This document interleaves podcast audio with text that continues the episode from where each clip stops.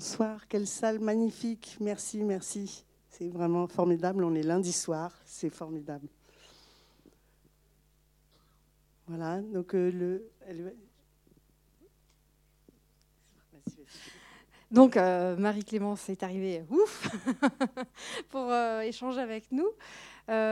donc merci d'avoir fait les deux heures d'attente sur le, le, quai de la gare, dans le froid, tout ça, et puis d'être avec nous à Angers. Euh, donc euh, moi je propose qu'on applaudisse. Euh.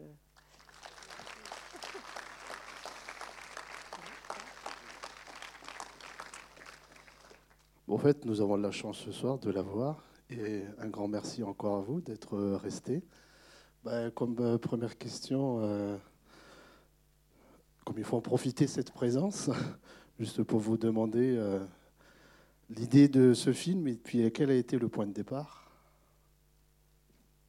Alors, euh, l'idée de ce film, en fait, euh, euh, j'avais vu en 2010 l'exposition de photographie monumentale de Pierre Romain et, et Harman. Pierre Romain avait photographié des, témoins de l'insurrection et Harman avait traduit des extraits de leur, de leur témoignages. Et j'avais été absolument frappée par, euh, surtout par une chose, c'est euh, comment on avait pu reproduire en 47, c'est-à-dire quelques mois après la fin de la Seconde Guerre mondiale, comment on reproduisait des schémas de, de répression absolument terribles que on savait bien qu'il fallait pas mettre les gens dans des trains et les enfermer et les mettre dans des camps et faire des choses comme ça et comment on pouvait, 18 mois après la fin de la guerre, comme si on refaisait la même chose, on est oublié.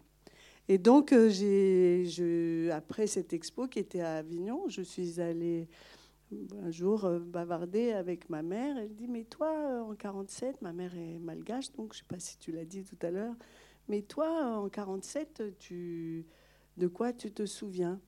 Et ma mère m'a dit, ah, moi, j'avais 15 ans, mais euh, j'ai dû arrêter l'école pendant un an parce qu'il fallait que j'apporte à manger à mon père qui était en prison. Mais il n'avait rien à voir avec tout ça. Et donc, euh, je lui ai dit, mais, mais qu'est-ce qui s'est passé? Non, non, non, ça ne regarde que moi. Euh, et donc, depuis 2010, j'ai essayé, je vous assure que jusqu'à l'année dernière encore, j'ai essayé de faire parler ma maman, qu'elle me raconte ce qu'elle qu'elle a ce qu'elle avait vu, euh, ce qu'elle avait vécu.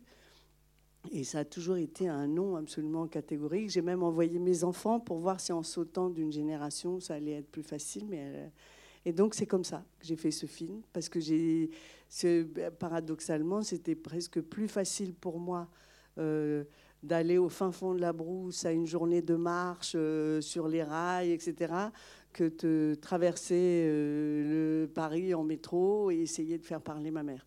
Donc euh, j'ai euh, voilà. Et, finalement, c'est peut-être que le film est quand même mieux avec tous ces voyages que juste montrer des images de métro et de 15e arrondissement. Peut-être que ça aurait moins moins intéressant. Enfin, ça aurait été plus facile, c'est sûr, mais ça n'aurait pas été le même film. Quoi. Donc voilà pourquoi. Merci. Ben, L'idée aussi, c'est que vous puissiez euh, vous exprimer, poser des, poser des questions également à Marie-Clémence. Donc, y a Pauline euh, derrière qui, a un micro. Donc, euh, je sais que c'est toujours difficile de passer la première, mais est-ce qu'il y a, bah, voilà, il y a une première main qui est là? Je vais donner. Bonsoir. Merci beaucoup pour, euh, pour ce beau film, documentaire, tous ces témoignages qu'on a pu voir, ces belles images. Alors moi, du coup, j'avais deux, enfin une, une, remarque et une question pour vous. Euh, la remarque, c'est que, bon, du coup, j'ai passé un peu de temps à Madagascar et j'ai vu aussi cette exposition de Pierre Romaine, étant jeune. Et, euh, je suis allé à Mouramang euh, au moment des, du 29 mars, pardon, du 29 mars quand il y a toutes les cérémonies, enfin tous les, on, quand les gens se réunissent pour reparler de cette histoire un peu.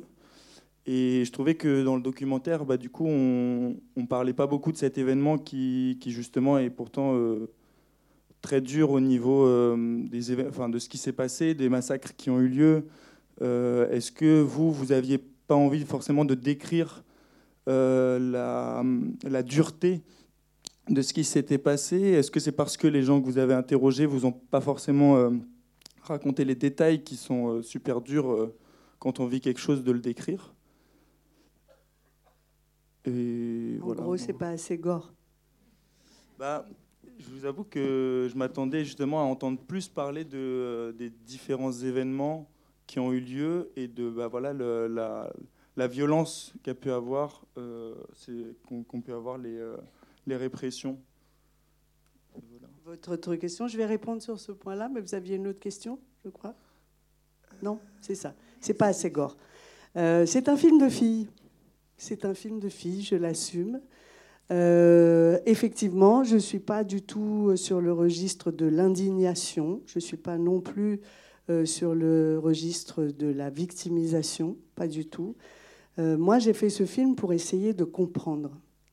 vraiment, j'ai voulu comprendre comment on en arrive là et surtout comprendre le mécanisme. Parce que ce qui m'intéressait, c'était pas effectivement, j'aurais pu m'embarquer sur le nombre de morts et, j'ai refusé. Ça, c'est un refus absolument conscient et euh, conscient et voulu. Et euh, euh, je ne suis pas rentrée sur le terrain du nombre de victimes pour la bonne raison que les historiens entre eux ne sont pas d'accord sur les chiffres et que pour moi, déjà, même 500, même 1000 supplétifs, comme il disait, c'est déjà trop pour ne pas en parler.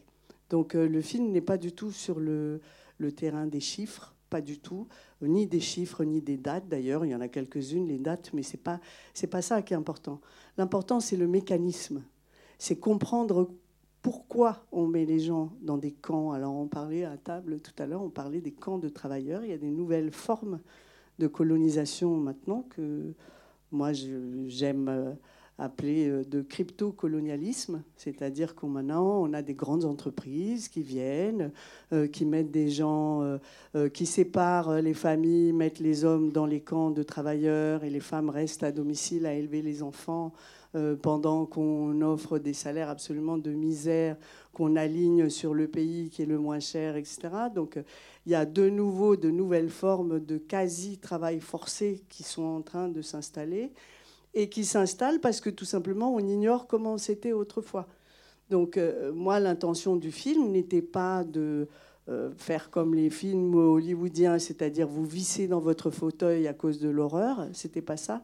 C'était moi ce qui m'intéressait, c'était de toucher euh, le cœur déjà et surtout de se dire mais attends si ça se passe demain, moi je fais quoi? Qu'est-ce que je fais moi? Je vais avec le rebelle je vais avec les collabos ou euh, je fais autre chose? Donc euh, la question n'est pas de savoir qu'ont fait les Français, oh là là, comme c'était terrible, ou qu'ont fait les Malgaches, oh là là, c'est terrible la collaboration. Non, le problème c'est de remettre ça sur une responsabilité individuelle, comme le dit si bien la grand-mère en rose, qui est absolument formidable, cette grand-mère, qui vous ramène, c'est pas oh les Malgaches là-bas, ils feraient bien deux euh, ah, les Français quand même. Non, c'est pas comme ça. On n'est pas malgache, on est juste un être humain face à une situation et que, comme elle dit si bien, c'est comme dans le dans l'isoloir. Qu'est-ce que je vais faire? Je vais voter pour qui? Est-ce que je vais m'abstenir? Est-ce que je vais voter pour lui? Je vais voter pour lui. Qu'est-ce que je vais faire? Ça, se passe demain. Et on est vraiment aujourd'hui, on est dans une situation où euh, où parfois on se dit dans le monde, oulala, oulala, c'est en train de repartir euh, exactement comme à cette époque-là. Donc euh, après, pour, euh, pour aller dans votre sens ou pas, pourquoi c'est un peu une boutade de dire c'est un film de filles, c'est que moi je pense que les images de violence que vous avez, vous, dans votre tête, elles sont beaucoup plus, beaucoup plus probablement violentes que les miennes. C'est-à-dire que montrer des images de euh, euh, gens égorgés euh, ou de choses comme ça, je pense que c'est beaucoup plus fort d'imaginer ce que c'est que des camions, comme raconte le vieux, qu'ils ont compté six camions en une nuit, que vous arrivez à imaginer, dans votre, avoir vous créé une image mentale de ça, que de vous montrer une pauvre image de camion qui probablement n'y a pas, parce que euh, quand on commet des exactions comme ça, euh, euh, jusqu'à Abu Ghraib, en général, on ne se filme pas et on ne se photographie pas en train de le faire. donc, comme c'est un film documentaire, on ne va pas montrer des images qui n'existent pas non plus. Mais il y en a quelques-unes, des images, effectivement. moi, je trouve les images de soumission, de reddition, de sortie de la forêt absolument terribles. Il n'y a pas une goutte de sang dessus. Hein. Mais elles sont terribles, ces images. Donc la violence, ce n'est pas que le sang. Euh, la violence, c'est aussi une violence mentale. Et que, et que c'est peut-être ça, c'est le fait de toucher les consciences qui m'intéressait plus. D'accord, merci beaucoup. Du coup, juste euh, petite euh, question en plus, et par rapport à tout ce qui s'est passé après cet événement, est-ce que vous pouvez, si vous avez d'autres éléments à nous raconter sur comment on a essayé de faire en sorte que cette histoire s'oublie, euh, que ce soit, on va dire, euh, peut-être du côté euh, français ou du côté à Madagascar. Un peu, c'est voilà, c'est parce que ce que je trouve vraiment fort, c'est justement avec, votre documentaire, avec l'exposition de Pierre bah, c'est raviver l'histoire, avoir des témoignages, et c'est très important, surtout sur des événements comme ça, où des fois on essaye de mettre un voile dessus. Donc si vous aviez d'autres choses à ajouter que déjà tout ce que dit ce film, moi ça m'intéresserait.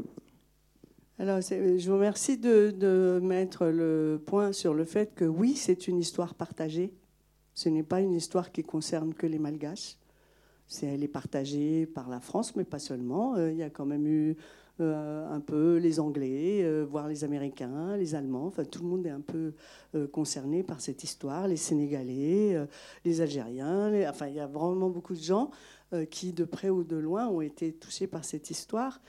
Et, euh, je ne crois pas que c'était, comment dire, il n'y a, pas, eu une action, euh, euh c'était pas un activisme conscient de dire ah on va cacher cette histoire, on va pas en parler. Je, pense que c'est pas par malice qu'en France on n'a pas parlé de cette histoire, c'est humain tout simplement. C'est-à-dire du côté malgache, c'est vrai que c'est l'histoire d'un échec quand même.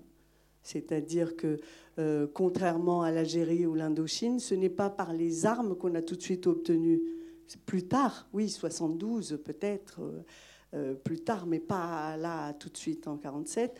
Et dans la dernière séquence d'archives finales, où on voit clairement comment s'est mise en scène la soumission pour bien que ça rentre dans les têtes que voilà, c'est fini, et maintenant on se soumet, on se met à genoux et on rend les armes. Donc du côté malgache, on va pas, c'est le cas de ma mère, on va pas se souvenir de choses euh, qui font mal ou qui euh, on a un peu envie d'épargner la génération suivante. Ça c'est et du côté français aussi, alors sur le moment, c'est vrai qu'il y avait la guerre d'Indochine qui commençait et que la France ne pouvait pas se permettre d'avoir deux fronts en même temps. C'était quand même la France sortait de la Seconde Guerre mondiale, assez appauvrie. Il y avait l'Indochine qui commençait. C'était très important, l'Indochine, probablement beaucoup plus que Madagascar. Et donc, quand ça a commencé, ils ont arrêté, l'état-major a demandé aux troupes qui allaient en Indochine de faire un petit stop à Madagascar pour mater la rébellion. Et c'est pour ça que ça a été si dur. C'est qu'il fallait vite, vite, vite arrêter avec ça. On ne pouvait pas se permettre d'avoir deux fronts en même temps. Euh, donc, euh, après, c'est quand même cette rébellion a duré, enfin, moi je trouve assez longtemps, parce que 18 mois dans la forêt primaire, c'est quand même très très long pour certains. Euh, une, fois que, une fois que les gens sont sortis, enfin ceux qui sont restés en prison euh, très longtemps, ils ont aussi été assignés à résidence, enfin loin de chez eux. C'est-à-dire qu'il y avait des gens qui étaient interdits de revenir dans leur village, là où ils habitaient d'habitude, ils étaient obligés de rester loin. Et donc, quand il, y en a qui sont restés 5, 6, 8, 10 ans loin, quand vous revenez chez vous et que les gens qui étaient là, ils continuent à vivre leur vie, vous n'arrivez pas en disant alors au fait, euh, j'ai été torturé, euh, c'est pas comme ça que ça se passe. Et donc, quand on a fait le film, ce qui était très intéressant et ce qui était euh, Enfin, c'était une des choses les plus importantes euh, pour moi, c'est que à chaque fois, le grand-père ou la grand-mère, on les filme là où ils vivent. On les amène pas dans un studio avec un joli fond noir et la lumière. Non. Ils sont filmés là où ils vivent. Et dans la plupart des cas, ces grands-pères euh, continuent à vivre là où ils vivaient à l'époque. Donc ça, c'est assez impressionnant. Et du coup, euh, c'était très, important pour nous de nous filmer, euh, filmer le grand-père avec son entourage. Donc l'entourage, ça peut être des enfants, des petits-enfants, mais parfois c'est des voisins. Euh, parfois, il y a le cas, par exemple, de Berthe qui est en jaune avec les lunettes de soleil qui chante l'hymne. Euh, le jeune homme qui est avec elle, c'est son assistant de vie. C'est même pas un petit-fils, c'est quelqu'un qui est là pour s'occuper d'elle parce qu'elle avait à l'époque du mal à marcher. Donc, et très souvent, quand on était en campagne très très profonde, quand j'arrivais avec ma bande de Vasa, parce que quand même, euh, mon équipe, il y, avait, y avait des Français dans mon équipe aussi, euh, on était une curiosité pour le village. Oh là là, ces gens avec ces machines et tout. Mais en fait, au bout de cinq minutes, quand le grand-père commençait à raconter ce qu'il avait à raconter, euh, tout le monde nous oubliait complètement. C'est-à-dire que la star, c'était vraiment le témoignage du grand-père ou de la grand-mère. C'était pas l'équipe qui arrivait de Paris en train de filmer. C'est-à-dire que ce que la transmission de cette histoire avait, y compris pour les petits-enfants qui étaient là, euh, plus d'importance que ces, que ces Blancs qui venaient là visiter le village. Quoi. Donc, euh, je crois, la, vraie vérité, c'est qu'il n'y a pas souvent eu l'occasion de raconter cette histoire. Et, euh, l'idée de ce film, c'était précisément ça, c'est de donner des outils, pas tout, je prétends pas raconter tout, mais donner suffisamment d'outils aux gens pour qu'ils osent poser des questions au grand-père, aux voisins, à la grande-tante. Euh, ah, au fait, t'étais où en 47 Bonsoir. Alors en fait, là, on parle de 1945, mais je voudrais savoir maintenant, c'est quoi les liens entre le, 47, euh, oui. Euh, c'est quoi les liens entre la France et Madagascar aujourd'hui? Est-ce qu'ils sont bons ou mauvais? Oh là là, que des questions, une question très très alors, je vous invite, bah, les liens entre Madagascar et la France aujourd'hui, je crois qu'ils sont très, très, comment dire, euh,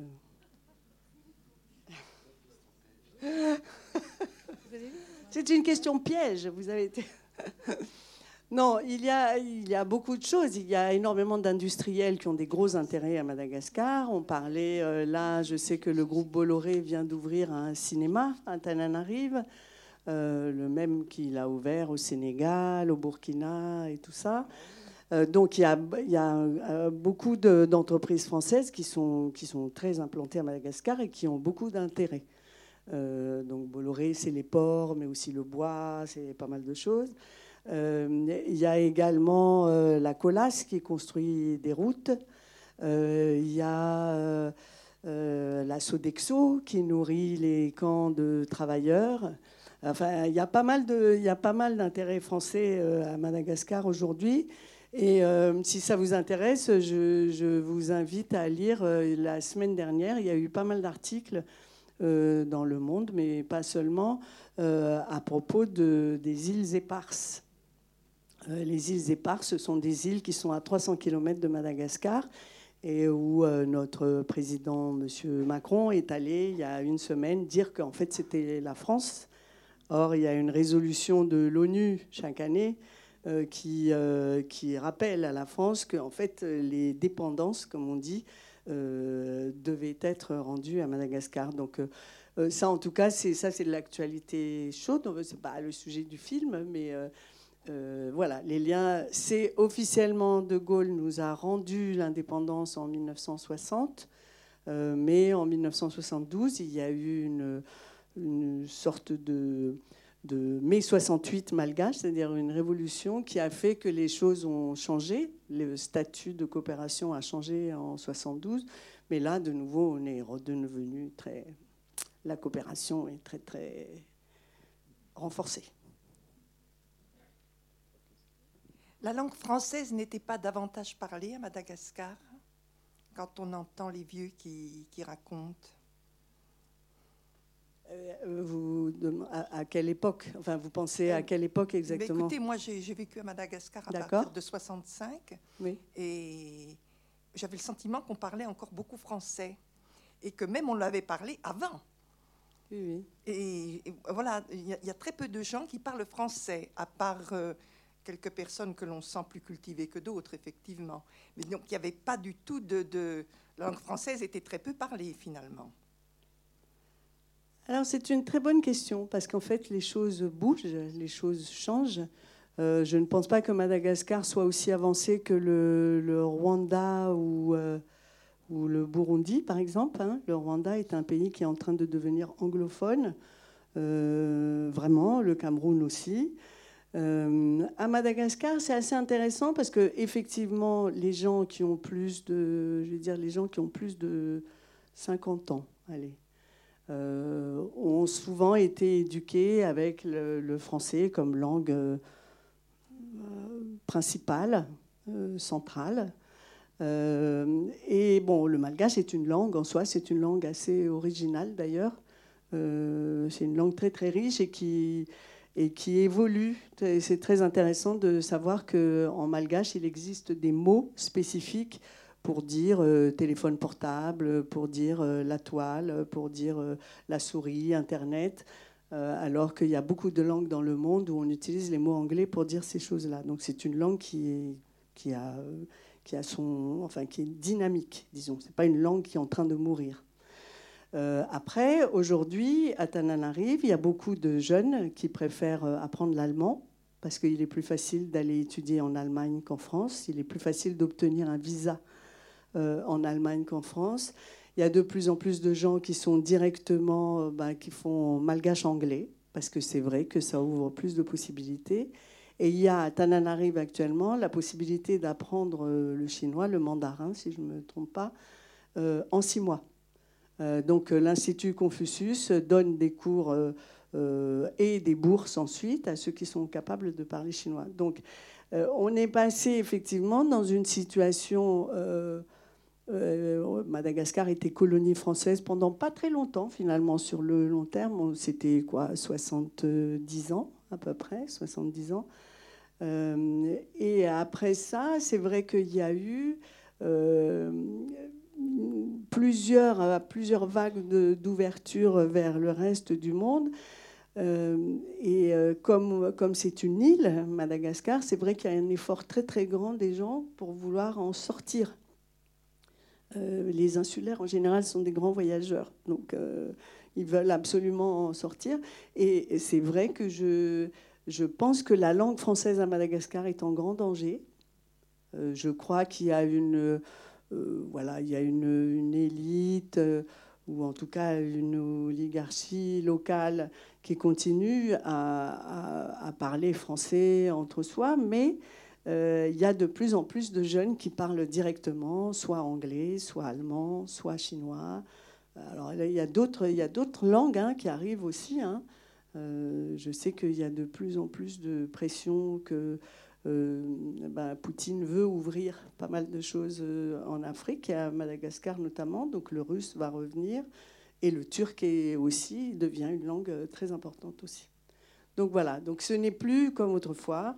Il y, a, une vraie, un vrai changement parce que les intérêts économiques sont beaucoup plus diversifiés maintenant que ça ne l'était avant. Une question brève, c'est plutôt une remarque. Très judicieusement, le vieux Pépé, à la fin, fait remarquer que les cultures vivrières reculent devant la culture d'exportation qu'est la vanille. Merci, madame. Merci. En, fait, en fait, ce grand-père, euh, euh, moi j'avais déjà terminé mon entretien euh, et j'ai pour tradition de demander à la fin, bon, est-ce qu'il y a quelque chose que j'ai oublié? Est-ce qu'il y a quelque chose que vous voulez dire en plus? Et ce grand-père qui habite euh, vraiment, il habite sur une île au milieu du canal des Pangalins, c'est-à-dire il habite vraiment loin et je vous assure qu'il n'a pas la télé, il n'a pas la radio, il n'a rien de tout ça. Et il avait une conscience absolument, mais très très très aiguisée sur la question de la dépendance euh, alimentaire, euh, qui est une question très grave, parce que effectivement, eux, ils se sont battus parce qu'il y avait accaparement des terres pour planter du café. Hein. c'est le fil rouge qu'il y a dans le film, c'est qu'en fait, au bout du compte, tout ça, c'était à cause du café ou du tapioca, mais surtout le café.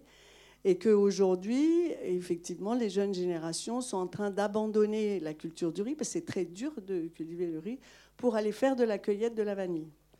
Alors, c'est vrai qu'il y a des vanillionnaires à Madagascar. Il y a des gens, là, des journalistes américains qui ont inventé ce terme, les vanillionnaires, c'est-à-dire des gens qui gagnent tellement d'argent avec la vanille qu'ils en sont millionnaires. Euh, et que donc c'est une nouvelle source, parce que depuis qu'il y a Coca-Cola vanille, bon, bah, la demande de vanille a, explosé euh, sur les marchés. Mais en même temps, parallèlement à ça, donc on produit de la vanille pour acheter du riz au Pakistan, d'accord? On importe du riz du Pakistan à Madagascar. Euh, sauf que le Pakistan est en train d'entrer en guerre là, donc il va arriver un moment où ils pourront plus vraiment nous fournir autant qu'ils l'ont fait ces dernières années. Et surtout, il y a un autre petit bémol, c'est que la Hollande est en train de produire de la vanille sous serre. Donc ça va être comme les concombres que nous achetons tous au supermarché. Là, il va arriver un moment où la vanille ne viendra plus exclusivement des pays tropicaux, si vous voulez. Donc la dépendance à cette monoculture, il a raison, le grand-père. C'est vraiment très très grave. Euh, et euh, et c'est vrai que dans un pays en plus où 70% euh, de la population est rurale, c'est carrément criminel de faire ça. Euh, donc merci Madame d'avoir mis l'accent sur ce, ce, film a aussi été fait pour ça. C'est une des raisons pour lesquelles j'ai fait ce film aussi, parce qu'en fait, euh, au bout de la recherche, j'ai compris que c'était une vaste histoire d'accaparement de terre en fait. C'était surtout à cause de ça je vais peut-être juste poser une, question sur justement, euh, on voit des rebelles dans ce, les favales, c'est les, rebelles, et euh, ce film a beaucoup tourné à Madagascar auprès des jeunes notamment. Et est-ce qu'il euh, y a eu un peu un, réveil ou un, écho auprès de cette jeunesse? Enfin, par rapport, Est-ce que ça a eu un effet miroir de voir ces vieux qui se sont rebellés qui, Est-ce que pour eux, comment, comment, est-ce que ça a suscité des choses dans, de, de ce ordre-là quoi? Alors, en fait, les sujets étaient multiples. Quand les jeunes malgaches, alors, y a, les questions étaient, si vous voulez, il y, a beaucoup de sidération, en fait, souvent. Beaucoup de sidération. C'est-à-dire, comment ai-je pu vivre tout ce temps sans savoir qu'il y a eu ça et que, euh, par exemple, euh, je, je, reviens sur Berthe parce que c'est très symptomatique de ce silence qu'il y a sur cette histoire donc Berthe qui, chante l'hymne dans le film. Euh, elle est décédée maintenant, mais le 30 janvier, quand il y a eu la première du film à Paris, j'ai appelé ses filles et ses petites filles qui vivent en région parisienne. Et donc tout le monde est venu. Et le lendemain, j'ai reçu deux messages Facebook de deux petits enfants de Berthe, séparément, c'était pas ensemble, et qui disaient la chose suivante Ah, merci beaucoup, madame, nous ne savions pas que notre grand-mère et notre arrière-grand-père étaient membres du MDRM et résistants. C'est-à-dire que elle, qui est pourtant une grand-mère qui parle très aisément, qui n'est pas du tout dans la, rétention, elle n'avait jamais eu l'occasion de raconter ça à ses petits-enfants. Donc, euh, la transmission, c'est ça aussi. Et, euh, c'est vrai que ces jeunes... Euh, ils ont, ils ont découvert. Bah, le film, il est, il est plus sur une histoire de résistance, finalement, qu'une histoire de massacre, encore une fois. C'est vraiment plus la question de qu'est-ce que je peux faire pour changer et non pas oh là là, les pauvres, ils se sont fait massacrer. Parce que c'est important de montrer qu'on on peut, on peut agir. On n'est pas juste, on n'est pas né victime. Et en plus, à Madagascar, c'est un problème assez grave, ça, de de rester dans la victimisation. Donc euh, c'était important pour moi de montrer. Euh, c'est vrai que c'est difficile d'être résistant à 95 ans, on a du mal à on a du mal à imaginer, mais en fait non, on le voit très bien. En tout cas, moi, les femmes, elles m'ont complètement épatée. La grand-mère donc qui parle du choix, de la question du choix, que c'est comme un bureau de vote. Euh, quand je l'ai filmée là, elle avait 103 ans. Donc, elle avait 103 ans, elle avait toute sa tête, elle râlait juste un petit peu parce que le médecin lui interdisait de marcher plus que 2 km par jour.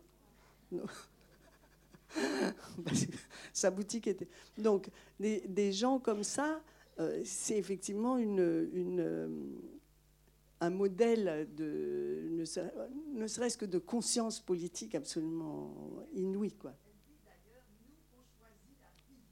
Nous, on choisit la vie.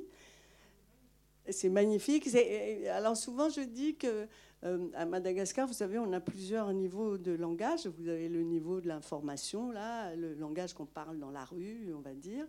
Et puis vous avez le langage administratif, bon, celui qu'on lit dans les livres, les dictionnaires, qu'on écoute à la télé.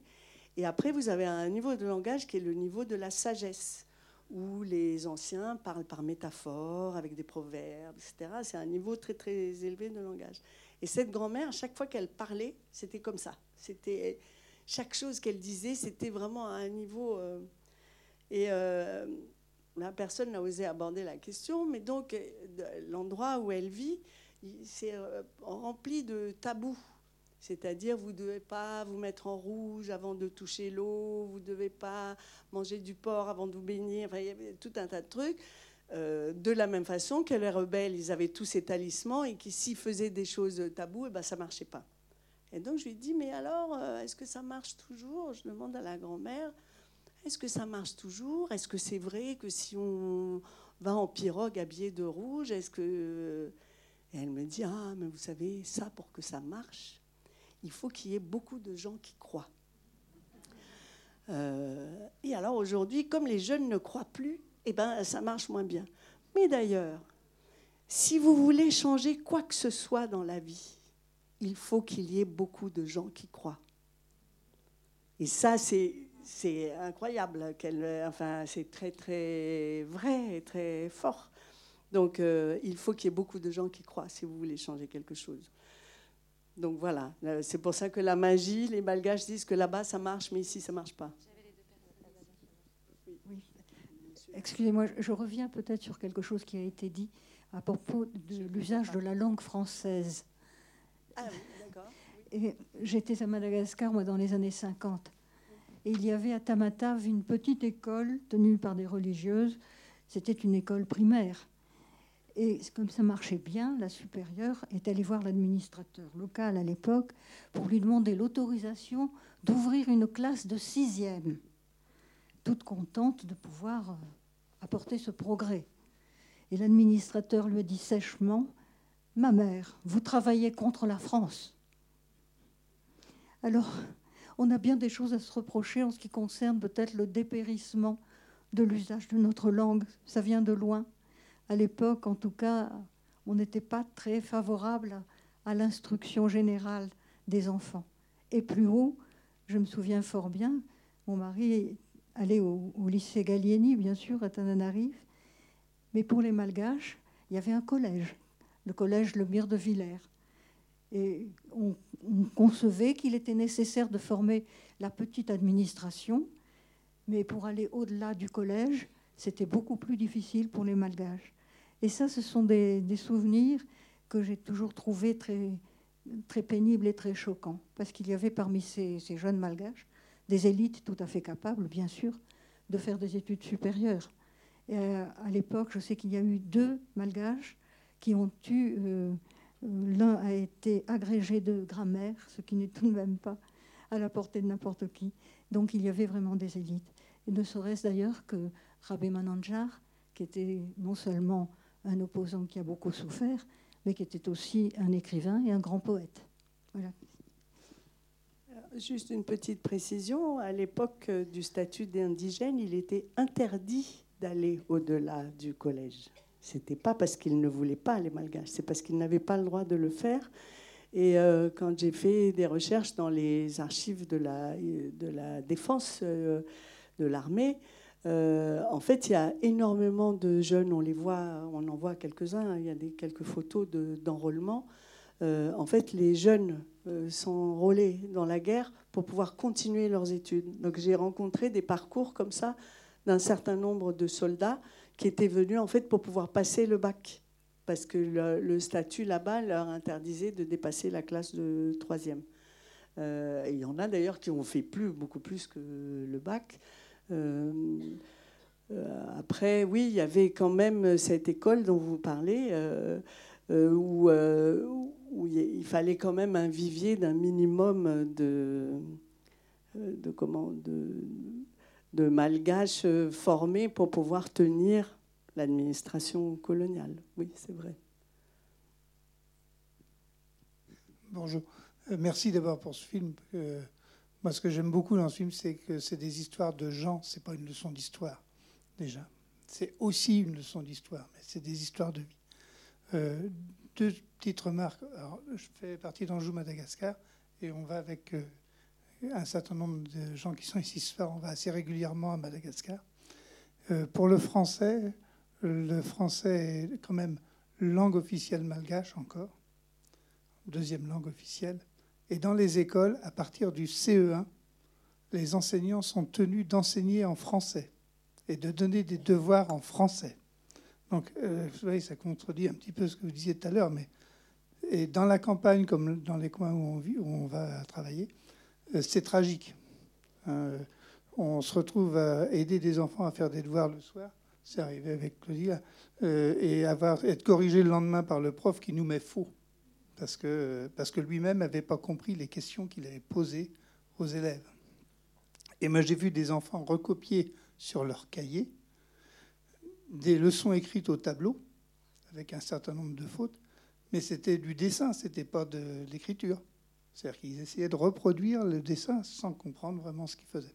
Donc c'est très compliqué. C'est-à-dire que la langue malgache n'est pas enseignée à la hauteur de ce qu'elle mériterait dans les écoles le dire aussi comme ça, parce que avant d'apprendre une langue étrangère, c'est quand même bien de connaître la sienne. Bon, ça c'est une première remarque. Puis un autre truc sur les, indigènes, c'est qu'il euh, y a un statut qui existait à Madagascar du temps de, euh, du temps de la colonisation qui s'appelait l'indigène, qui a été inventé pour l'Algérie en 1865 et qui a été appliqué euh, quelques modifications à Madagascar. Et cet indigénat donnait, c'était la plus grosse saloperie coloniale qu'on puisse faire, un statut différent d'humanité entre un indigène qui était un sujet français et un citoyen français qui était citoyen. Quand il y avait une bêtise de fait, le citoyen passait devant la justice, alors que l'indigène n'était responsable que devant le gouverneur. Donc on était dans des statuts juridiques complètement différents qui ont marqué, mais d'une façon euh, terrifiante, cette période. Alors, moi je suis plus tout jeune, mais j'ai découvert aussi, en allant à Madagascar il y a une douzaine d'années, euh, ces événements de 47. C'est-à-dire que dans toute ma scolarité, qui a été longue, jamais personne ne m'a parlé de ça. On a appris des choses sur l'Algérie, sur le Maroc, la Tunisie, enfin, l'Indochine, on connaissait plein de choses de, la décolonisation douloureuse qui avait eu lieu. Mais rien, pas un mot. Je suis tombé, voilà, je suis tombé de ma chaise quand j'ai découvert ça. Voilà. Je, vais, juste rebondir un peu sur la question de l'enseignement à Madagascar. Euh, il y a eu dans les années 90, ça n'a pas concerné que Madagascar, euh, beaucoup de pays d'Afrique euh, ce qu'on appelle les politiques d'ajustement structurel de la Banque mondiale, qui sont venus dire à tous ces États, écoutez, si vous voulez qu'on vous aide, alors vous allez faire ça, ça, ça, ça, ça. Et parmi les choses qu'il fallait faire en priorité, il fallait se désengager de l'éducation et de la santé. Ça a été fait à Madagascar de façon extrêmement rapide et extrêmement obséquieuse, c'est-à-dire que effectivement l'État malgache s'est totalement désengagés de l'enseignement. Nous n'avons pas euh, de politique d'éducation nationale avec un programme national, avec des livres édités euh, euh, pour le ministère. Non. Depuis ces années-là, l'État malgache laisse le soin aux ONG, donc comme la vôtre, de gérer la construction des écoles et surtout laisse le soin aux parents de payer les salaires des profs. Ça s'appelle l'écolage, c'est un mot très poétique et bucolique euh, qui s'appelle l'écolage. Donc tous les, c'est le sujet du prochain film qu'on va sortir. Quand on ne peut pas payer l'écolage, comment on fait? Eh ben, on n'envoie pas les enfants à l'école. Donc euh, chaque école à Madagascar. Alors moi j'ai constaté que sur la côte est, là, au milieu de ces deux lignes de chemin de fer, euh, là où vraiment la rébellion s'est embrasée, Là, vous tombez sur des institutrices qui, elles-mêmes, ont eu des parents ou des grands-parents qui leur ont raconté, donc elles, elles transmettent, mais il n'y a pas de programme ni de livre d'histoire ni quoi que ce soit pour parler de ça. Et donc, euh, les programmes de, et c'est pour ça que les enfants malgaches ont beaucoup de mérite d'aller d'avancer d'avancer parce qu'il n'y a pas du tout un programme homogène et là il y a des nouveaux il est question d'aller encore plus loin vers plus de privatisation, notamment de l'université, par exemple. De laisser le soin vraiment au privé. Euh. Donc, alors, c'est vrai que c'est peut-être très français comme idée de vouloir, euh, comment, c'est jacobinisme, je ne sais pas, mais de vouloir. Euh, mais je pense que l'éducation de la santé, c'est quand même central. Et pour éviter d'avoir des et la langue malgache est une très belle langue. C'est pas c'est pas un handicap que de parler malgache. C'est une très très belle langue, donc euh, il n'y a pas de raison que, que l'enseignement ne puisse pas se faire dans cette langue-là. Juste avant de passer la parole, il y avait quelqu'un ici. Sur la langue française, je voudrais juste préciser que euh, tout à l'heure, on parlait de, de, 1972, enfin des années 70, où il y a eu un peu la revanche. Euh, l'État malgache a expulsé l'armée française, a quitté le franc CFA et a aussi euh, arrêté l'enseignement en français. Ça, enfin, il ne faut pas oublier que le français, c'est la langue du colon, du colonisateur, et que ça aussi, ça implique des rapports d'anonymisation, et qu'au moment où il y a eu tout ce mouvement, la langue française a fait partie des choses qui ont été rejetées. Et ce même président qui avait été euh, non élu, puis qui est revenu réélu et redevenu ami de la France, a réintégré ensuite le français euh, dans les années 90, c'est ça? Voilà. Juste pour préciser ça. Et j'avais une question par ici. C'était qui?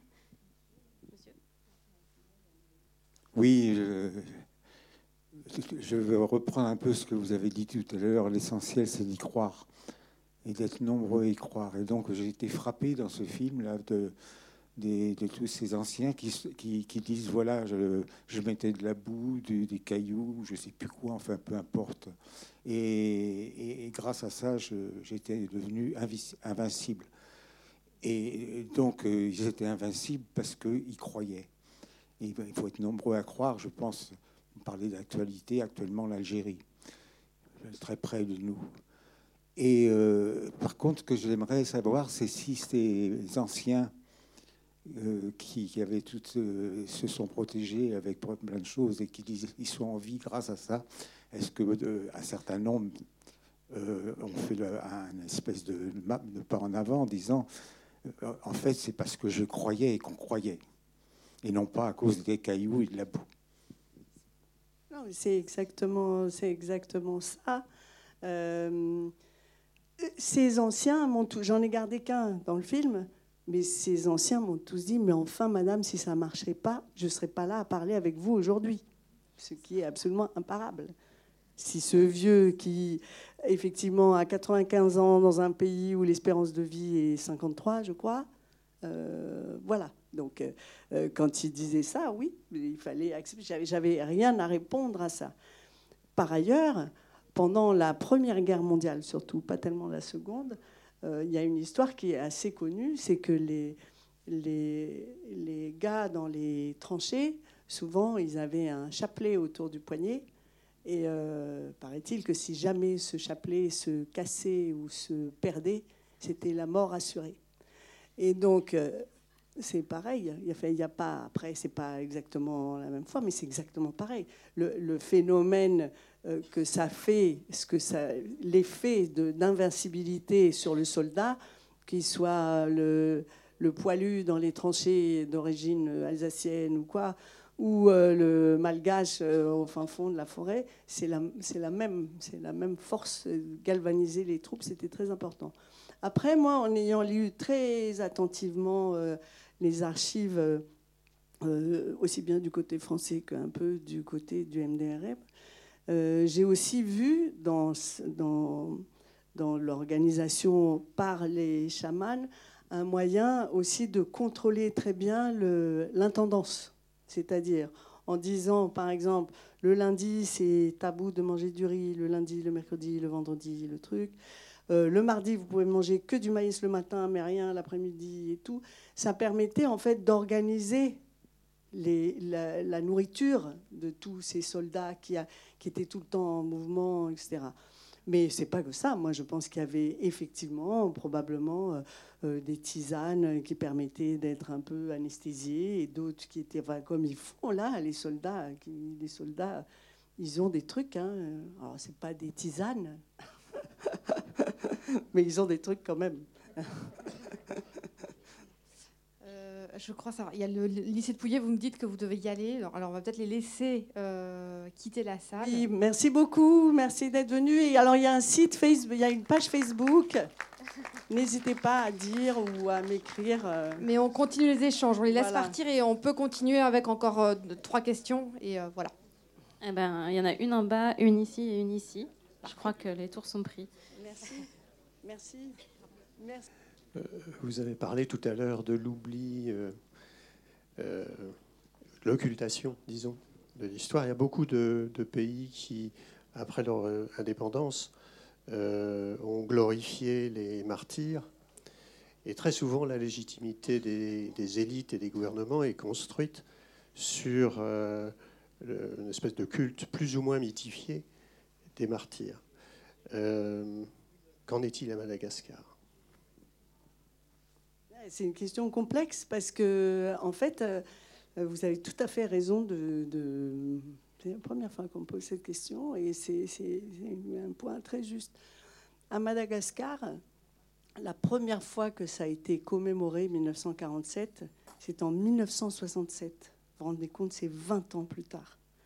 Et c'est Tiranen qui a décidé. Finalement, ce Tiranen, c'est bizarre parce que maintenant on a une espèce de nostalgie comme ça de ce tyranne, parce qu'on a tellement vu d'autres choses après que, bon, voilà, on, pense qu'il était plutôt sympa, ce brave tyranne. Mais bref, c'est lui qui a fait construire le premier monument aux morts et qui a fait déposer les premières gerbes, etc. Et qui, d'ailleurs, comme le dit très bien ce témoin, c'est lui qui est allé demander la libération de tous ceux qui avaient été faits prisonniers. Il a fait ça, cette démarche d'aller... Euh, en France pour demander à ce que les prisonniers euh, qui étaient euh, des soldats rebelles, là, qui s'étaient fait arrêter parce qu'ils allaient faire quelque chose, pas nécessairement juste parce qu'ils avaient été trouvés les saguets à la main, se sont retrouvés 8 ans, 9 ans en prison. Donc, le rôle, alors, effectivement, Tyrann, il serait plutôt, il vient plutôt du padesme, lui. Hein, c'était clair que le PADESM avait été construit de toutes pièces par l'administration coloniale pour que ces élections aient l'air à, peu près correctes, avec euh, un massif MDRM d'un côté, puis quand même un autre parti en face. Donc euh, moi, je sais que dans les archives militaires, moi j'ai vu des, tracts du PADESM qui avaient été recyclés parce qu'il y a des, des problèmes de manque de papier à l'époque. Et d'un côté, vous voyez le tract du PADES, mais de l'autre côté, un rapport militaire normal. Donc, c'est vraiment ces papiers, ils, circulaient en tout cas dans l'administration, c'est sûr. Donc, euh, oui, il y a une connivence, c'est sûr, c'est sûr. Il y a eu une espèce de.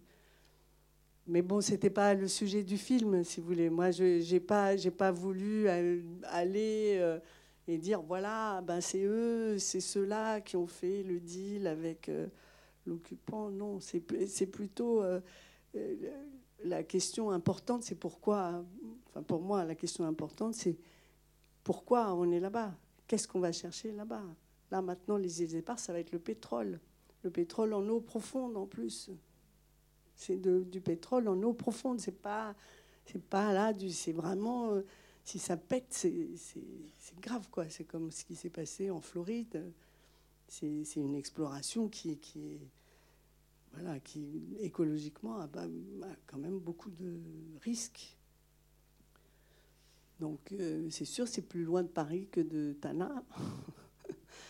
mais non, je sais pas, je je veux pas dire de bêtises, mais vous avez raison. Il y a, quelque chose, c'est noué là entre entre l'administration tyranne. Bah, elle c'est pas pour rien que les étudiants se sont, se sont opposés à lui en 1972, quoi. Parce qu'il y avait une espèce de statu quo comme ça avec, euh, avec euh, ce qu'on appelle la coopération, le statut de la coopération, qui permettait de faire beaucoup de choses comme avant, tout en ayant une étiquette un peu plus correctes.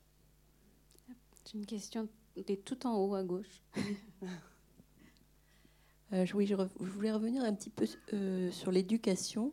Est-ce qu'il y a, comme dans euh, beaucoup d'endroits, une différence entre les filles et les garçons? Et puis, je voulais aussi aborder le problème qui n'est pas abordé là du tout de, de, de, la religion. Et est-ce que euh, voilà, qu'est-ce qui se développe, qu'est-ce qui, voilà, à part les croyances euh, dont il parle. Merci Madame, parce que ça, c'est vraiment quelque chose qui pour moi est, est, en, est en évolution et pas forcément dans le bon sens. C'est-à-dire que euh, moi j'ai été élevée, enfin dans ma famille, jusqu'à récemment, je n'ai jamais senti que c'était un désavantage d'être une fille. J'ai jamais senti ça. Moi, j'ai toujours vu dans mon entourage euh, des femmes suffisamment libres pour euh, dire à un mari oh non, toi, ça suffit, d'aller prendre un autre mari et de faire des. Enfin, moi, j'ai toujours connu ça. On, dit ah oui, ça, c'est des enfants d'un deuxième lit, mais c'est pas réservé aux hommes, ça, d'avoir un deuxième lit. Il y a, beaucoup. D'ailleurs, un personnage dans mon film qui dit le deuxième mari de ma grand-mère, pas le premier mari. Donc, déjà, si elle, c'est sa grand-mère, c'était une époque où. Donc, les femmes avaient, avaient, comment dire, un pouvoir, une autonomie. On est une société matriarcale à la base. Et bon, voilà, c'était comme ça. Moi, j'ai été élevée comme ça. Et là, depuis quelques années, je constate qu'avec un nouveau. Euh, justement un nouveau schéma de développement. Alors je mets des très très gros guillemets sur ce mot développement, parce que déjà il faut s'entendre qu'est-ce que ça veut dire, euh, se développer, pourquoi il faut se développer, etc. Dans ces nouveaux schémas, on est en train d'importer par exemple massivement la culture des investisseurs. Alors ça aussi c'est un mot magique euh, en Afrique. Attention, il ne faut pas faire peur aux investisseurs, il faut attirer les investisseurs. Et très souvent, les investisseurs à Madagascar, ce sont des, entreprises minières. Euh, parce que bon voilà c'est surtout euh, on a un sous-sol très riche euh, malheureusement et donc ça attire des nuées de prédateurs et entre autres les entreprises canadiennes puisque les entreprises canadiennes ont en général enfin c'est là-bas que sont les sièges sociaux des entreprises minières c'est ça le règlement ça se trouve au Canada parce que c'est la politique la plus favorable aux entreprises minières, c'est la loi canadienne. Donc, euh, voilà. Et donc, quand les Canadiens viennent, quand ces entreprises multinationales euh, viennent à Madagascar, elles importent avec elles un modèle. Euh, voilà, un modèle, alors avec les petites maisons toutes pareilles, là, le jardin, comment, le gazon dehors et les barbelés autour, et vous avez les cadres ici, et les moyens cadres là, et les ouvriers dans les camps, euh, et, les gens et les hommes sont priés de venir travailler seuls, sans leur famille. Et donc, on commence à avoir à Madagascar actuellement, il y a une ville là, je, euh, me suis rapprochée d'une association qui maintenant, en 2019, commence à faire de l'alphabétisation pour les filles, des cours de rattrapage scolaire pour les filles. Je ne comprends pas pourquoi, pourquoi les filles en particulier. Et en fait, parce que dans cette ville de Fort-Dauphin, où euh, on explore surtout l'île Minite, euh, euh, qui a une très très grosse entreprise minière là, comme les hommes viennent travailler seuls, parce qu'ils logent les hommes qui sont sans femmes et sans enfants, ils sont logés gratuitement, du coup les bars pullulent.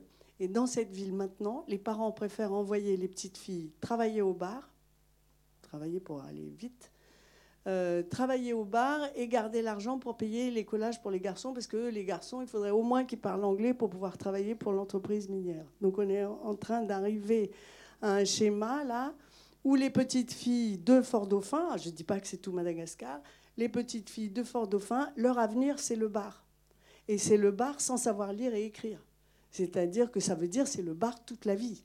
Euh, c'est vraiment terrible, terrible, terrible. Donc, euh, il y a une association là, elle s'appelle les Miss Maman, et elles sont en train de militer pour ça, pour, que, pour aller euh, dans les bars le dimanche et tout, pour, pour, pour faire du rattrapage scolaire pour les filles. Et ça, moi, je mets pour responsable directement ces entreprises. Alors, Personne n'est responsable. hein. Le CEO, il n'est pas au courant, personne n'est au courant, personne n'est responsable. Mais on impose un modèle où on dit aux travailleurs, écoutez, euh, si vous venez, je, connais personnellement un cousin de Tananarive à qui c'est arrivé, si vous venez tout seul, euh, eh ben, on vous loge, euh, vous avez des perdièmes, on vous nourrit la Sodexo, comme je disais tout à l'heure, on vous nourrit, etc., on vous paye votre billet. Vous pouvez amener votre femme et vos enfants, hein, vous êtes libre de le faire. Seulement là, il faudra que vous vous logiez, que vous payiez leur transport, etc. Et ça, c'est vrai pour Madagascar, mais c'est vrai en international aussi. Il y a des malgaches qui sont envoyés au Burkina comme ça, sans leurs femmes et sans leurs enfants, et qui doivent y travailler pour Orange, pour je ne sais quoi, pour des mois et des mois, loin de. Donc euh, l'éducation des filles jusqu'à présent, j'avais envie de vous dire euh, non, on n'a pas de différence. On le voit à la campagne, les, parents, s'ils ont les moyens, ils payent autant pour la fille que pour les garçons. C'est pas par, euh, n'y a pas de discrimination au départ, si vous voulez. Après, la ville où vous vivez peut vous conduire à une Enfin, c'est la modernité, c'est ça qui est le paradoxe. C'est que finalement, en 2019, on a reculé par rapport à 1904, quoi. En tout cas, par rapport à l'égalité homme-femme dans la culture malgache, on a drastiquement reculé. Et si on continue à les laisser faire, ça va être de pire en pire. Donc, euh, mais il y a quand même des jeunes femmes malgaches qui font des blogs et tout, qui sont actives, qui ne vont pas se laisser faire. La religion, ben, ça bouge aussi, ça, beaucoup. La religion, ça bouge. Euh, euh, Madagascar est un terrain de... Il y, a, une lutte entre chiites et sunnites qui est assez active. Alors, je ne suis pas une grande spécialiste, mais je sais que ça se passe, c'est en train de se passer.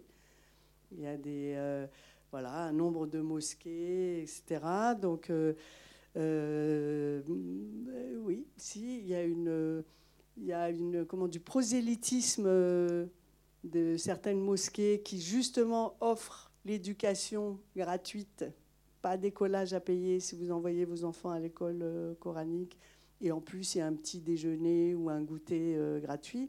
Donc, euh, bah, évidemment, entre payer l'écolage ou avoir en plus l'enfant nourri et scolarisé, il y a beaucoup de parents, surtout parce qu'on a le salaire le plus bas du monde euh, pratiquement. Il y a ça aussi.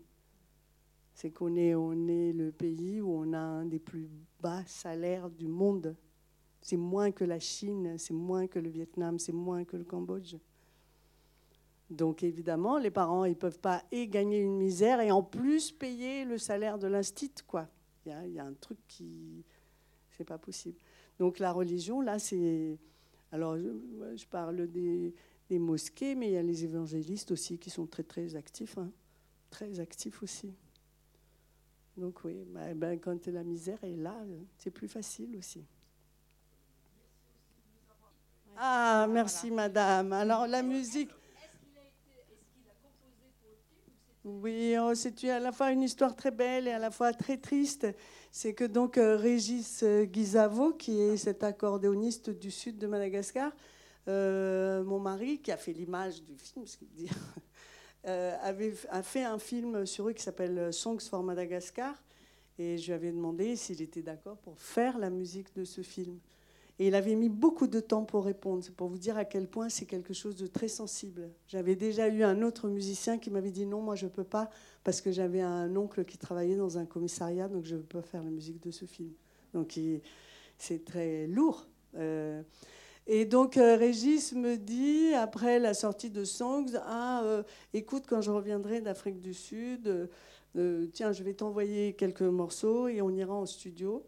Et en fait, il m'a envoyé des morceaux qu'il a joués tout seul, euh, comme des maquettes, si vous voulez, comme des espèces d'esquisses, quoi. Et, euh, et en fait, euh, deux mois plus tard, il est mort sur scène en Corse, très brutalement. Et donc, du coup, ce que, vous vous entendez dans le film, c'est ce qu'on appelle la maquette, c'est-à-dire c'est le brut. J'ai pas du tout remixé, ça n'a pas été arrangé, arrondi, non, rien de tout ça. C'est droit, droit, droit, tel qu'il l'a fait lui, vraiment quoi. Donc il y a et là on est en train de sortir la bande originale du film où on met les musiques qui sont là en entier Plus il y a un inédit où il chante que j'ai longtemps regardé. C'est très difficile de, de l'entendre en fait. C'est difficile parce que c'est une espèce de, de chanson un peu. euh, comment, comment on dit euh, Oui, ce qui va se passer après. Enfin, il y, a- il y a un côté comme ça qui est un peu. Pas seulement prémonitoire, mais un peu de testament, un peu. Donc euh, la musique, oui, la musique est très... Et puis en plus, elle est très bavarde, cette musique. Donc c'est pour ça qu'elle... euh, souvent, c'est elle toute seule. Même, il n'y a pas de parole, hein, mais c'est elle toute seule qui porte les archives, oui. Alors, une dernière question. On va prendre une dernière question. Je vois que les... l'heure tourne. Bonsoir, euh, c'était d'abord vous remercier de- pour ce documentaire qui est assez parlant pour nous parce que, en quelque sorte, vous êtes aussi un, je ne sais pas si le mot est correct, un transmetteur. Euh, vous permettez la transmission parce que il se trouve que je suis sénégalais. Je ne sais pas combien de fois ce mot a été utilisé dans ce documentaire. J'ai eu envie de me cacher là, en, bas. Parce que ça me rappelle un documentaire pareil que j'ai vu il y a quelques années, je ne sais plus, plus de 10 ans sur Arte.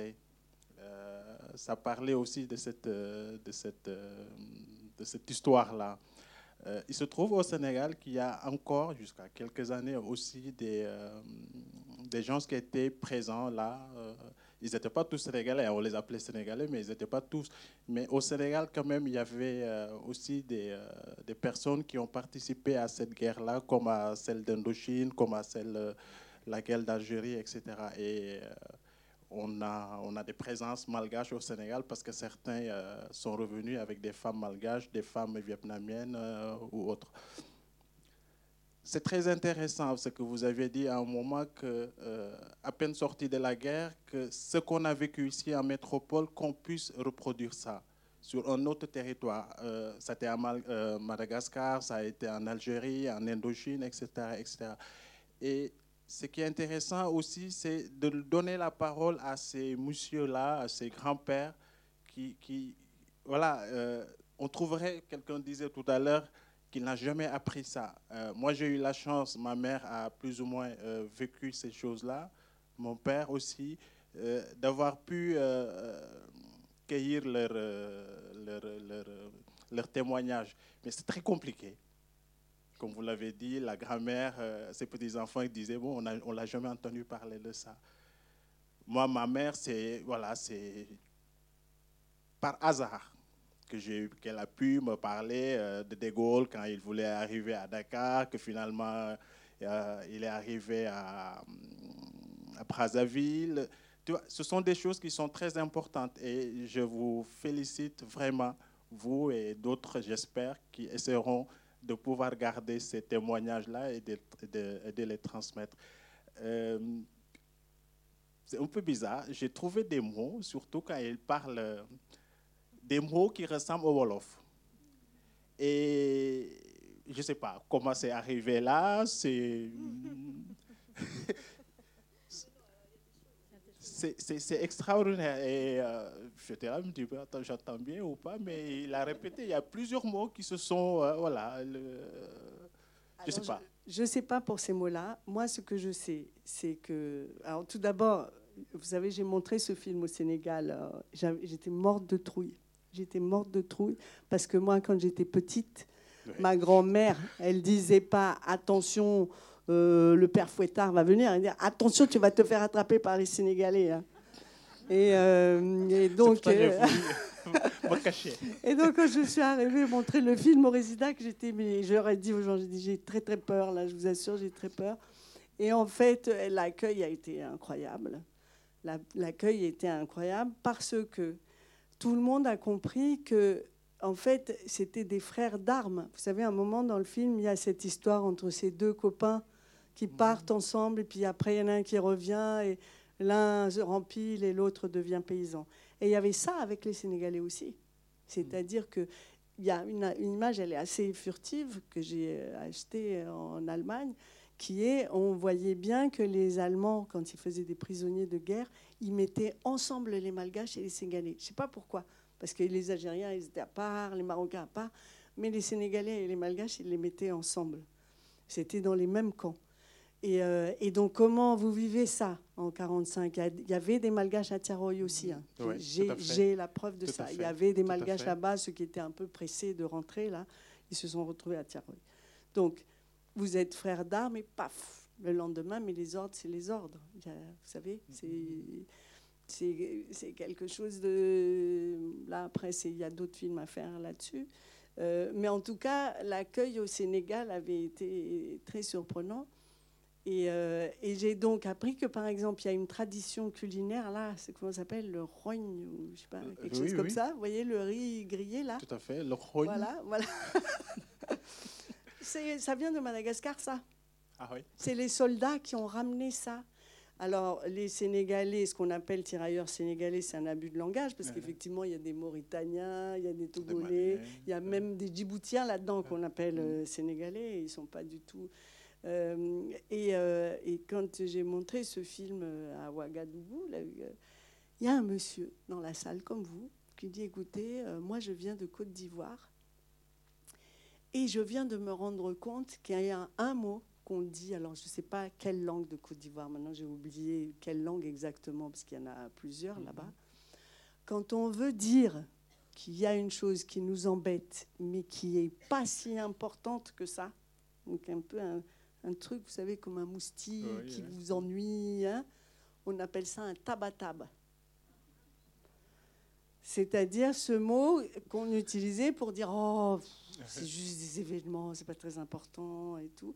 Et ben c'est en Côte d'Ivoire, il y a une langue où les gens continuent à dire tabata parce que ce sont les anciens combattants en fait qui reviennent et qui utilisent ça, comme peut-être il y en a qui continuent à dire faval, je ne sais pas, mais il y a des mots comme ça qui, qui voyagent avec les soldats. Ou comme dirait Cheikh Ante Diop, c'est l'unité linguistique de l'Afrique. Ah, voilà, à partir de là, il y a eu après, euh, selon les zones, des, euh, voilà, des Absolument. Voilà. En tout cas, merci beaucoup pour, euh, merci, ce film. Merci à vous. Merci beaucoup. Hein. Merci infiniment, Marie-Clémence. On pourrait t'écouter des heures, je crois. On a tellement à apprendre encore. Euh, ah, très bonne transition. Ah, merci, madame. Merci, madame. J'ai manqué à tous mes devoirs. Alors, alors, il y a, a, y a, le DVD qui est à l'usine en ce moment, en train d'être euh, pressé. Il y a un tarif de prévente que je vous recommande, qui est de souscription, c'est-à-dire c'est 15 euros au lieu de 20 jusqu'à la fin de la semaine. Là, euh. Voilà, donc vous pouvez aller sur le site du film, Faval Film, et là vous verrez le lien si vous voulez faire une précommande. Euh, c'est tout à fait possible. Euh, après, à Madagascar, on va essayer de, construire une nouvelle tournée vers le mois de mars. Pour le prochain 29 mars, on va essayer de faire d'autres projections au pays. Voilà. Merci pour votre question. Encore un grand, grand merci à vous tous d'être venus. Et si en entrant, toutefois, vous n'avez pas pu prendre des dépliants concernant les associations, n'hésitez pas à en prendre à la sortie. Et un grand merci également au cinéma Les 400 coups. Merci.